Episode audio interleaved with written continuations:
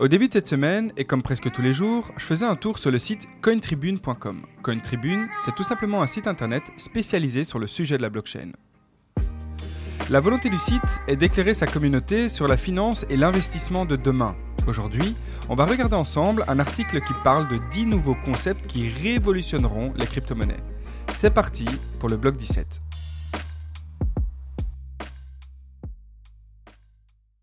Et bienvenue sur le podcast Alan en parle. C'est un podcast destiné à te faire comprendre très simplement le monde de la blockchain et du web 3.0. En gros, si tu n'y connais rien, ce podcast est fait pour toi.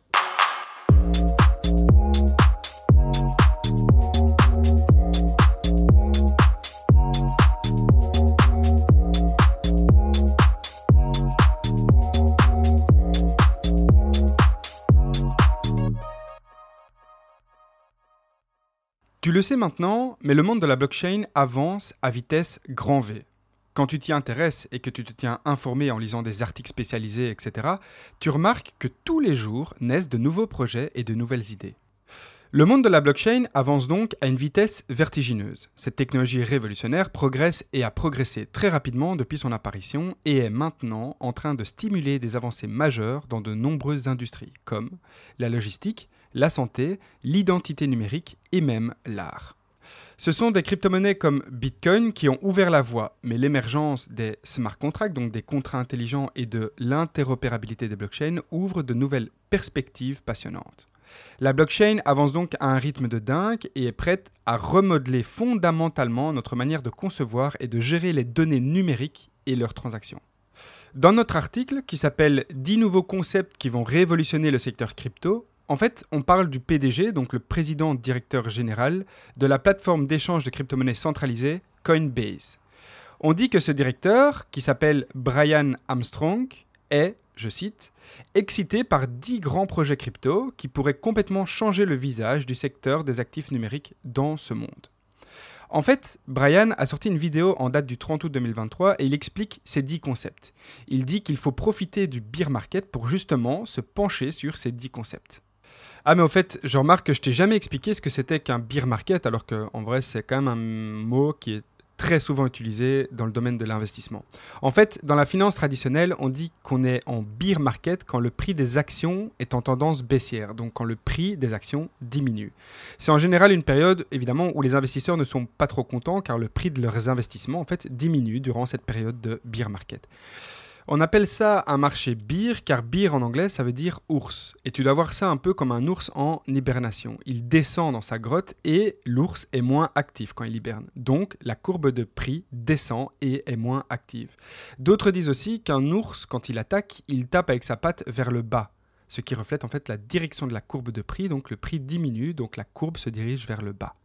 A l'inverse, un bull market, ça c'est une période où les prix augmentent. La courbe de prix se dirige donc vers le haut. Bull en anglais, ça veut dire taureau. Et un taureau, quand il attaque, il donne des coups de corne vers le haut. D'ailleurs, si tu te promènes dans le quartier de Wall Street à New York, c'est en fait le quartier des finances. En bas du bâtiment New York Stock Exchange, il y a en fait une grosse statue qui représente un taureau. Cette statue est hyper connue. Eh bien, le taureau en fait représente le bull market. Il représente l'optimisme et la vigueur du marché financier américain. Voilà, donc ça c'était pour la petite histoire.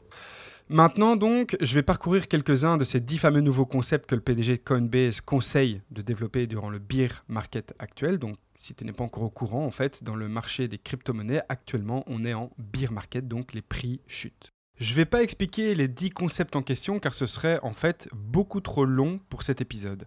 Bon, d'accord. On va enchaîner quand même. Attendez, on peut pas, on peut pas vous entendre sans micro, monsieur, parce qu'on enregistre, donc voilà.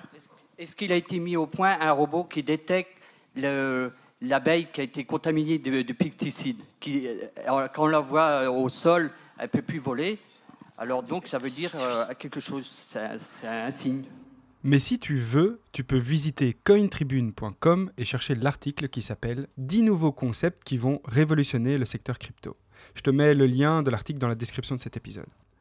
Et dans l'article en question, il y a aussi un lien pour regarder la vidéo que Brian Armstrong, donc le PDG de Coinbase, a fait. Pour cet épisode, comme d'habitude, je vais faire en sorte de vulgariser un maximum si un concept n'est pas facile à comprendre de premier abord.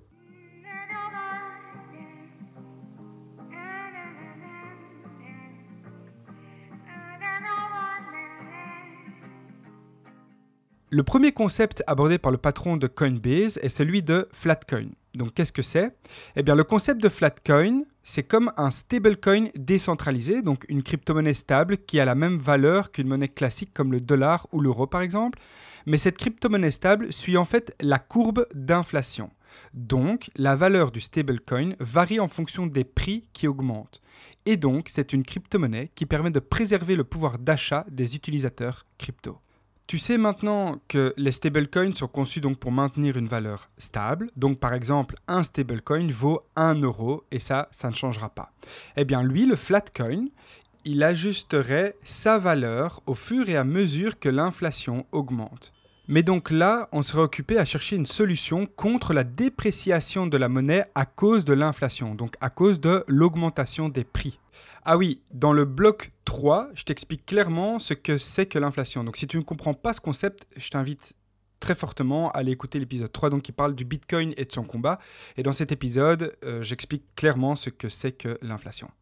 Donc, en ce qui concerne le concept de flatcoin, Brian Armstrong, donc toujours le PDG de Coinbase, pense que les flatcoins pourraient réduire en fait la réticence des utilisateurs crypto. Le deuxième concept abordé dans l'article, c'est le software pour network states. Mais donc, qu'est-ce que c'est que ça? Eh bien, l'article dit, je cite, il s'agit d'un ensemble d'outils grâce auxquels les villes et les communautés pourront se mettre à la gouvernance on-chain, au vote on-chain, à la taxation on-chain et à la proposition de services on-chain. Alors, ce qu'ils veulent dire par là, c'est qu'un software pour Network State est en fait une blockchain qui se limite à une communauté d'une ville, d'une région ou même d'une commune. Les personnes appartenant donc à cette communauté pourront gouverner on-chain, pourront voter on-chain et seront taxées on-chain, etc., etc. On-chain, c'est quoi? Ça signifie en fait que tout se fait directement sur la blockchain. Donc par exemple, les votes on-chain signifient que les actions liées au vote seront enregistrées de manière transparente et immuable sur la blockchain en question. Ça rend donc le processus plus sécurisé et transparent.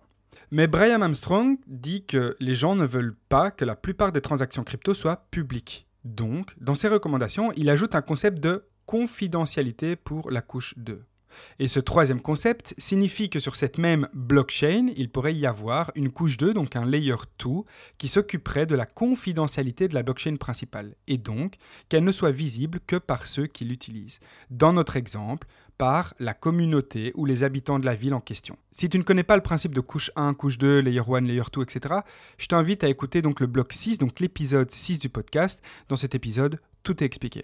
Le quatrième et dernier concept que je vais développer, c'est la publicité on-chain.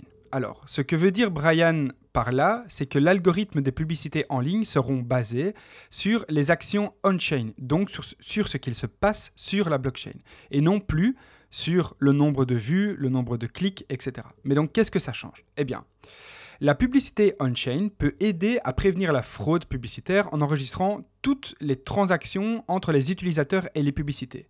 Ce sera donc très difficile pour les tricheurs de manipuler les statistiques des publicités. Donc concrètement, quand tu vas cliquer sur une publicité en ligne, au lieu que ce soit compté comme un clic, donc une vue, l'information sur la blockchain sera plus précise. Il sera donc peut-être noté sur la blockchain que tu as cliqué sur la publicité, mais que tu as directement quitté la page, donc tu n'as certainement pas fait exprès de cliquer sur la publicité en question. Aujourd'hui, si tu cliques sur une publicité, c'est compté comme un clic. Et donc, quoi qu'il arrive, donc si tu as fait exprès de cliquer ou si tu n'as pas fait exprès de cliquer, peu importe, le site qui héberge donc cette publicité, le fait qu'il y ait un clic, bah, eux gagnent de l'argent.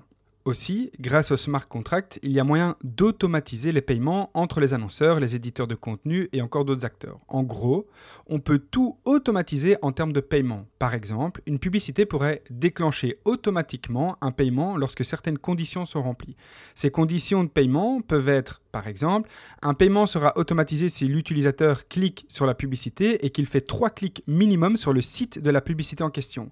Si c'est le cas, le smart contract s'active et payera un pourcentage au site internet où la publicité se trouve, un autre pourcentage euh, à la marque qui utilise cette publicité et un dernier pourcentage, par exemple, pour le studio qui a créé la publicité en question.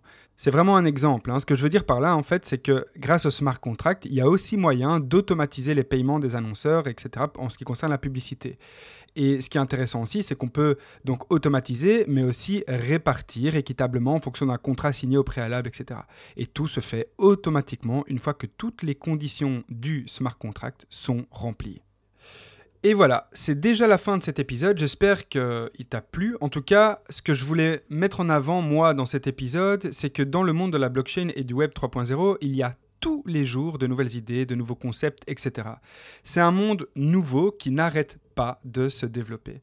Et je trouve très intéressant de mettre en avant certaines idées, car c'est comme ça qu'on voit un peu ce qu'il est possible de faire et ce qu'on peut améliorer par rapport à ce qu'on utilise comme outil aujourd'hui. Et comme on parle de blockchain, je parle bien évidemment d'outils numériques. C'était Alan en parle, prends soin de toi, et comme le dit monsieur, la question, c'est euh, par rapport à euh, Louis XVI, pouvez-vous me parler de Turgot?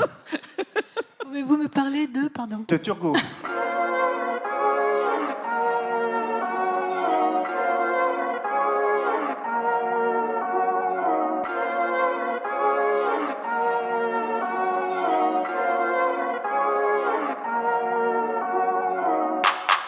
Il y, a une question?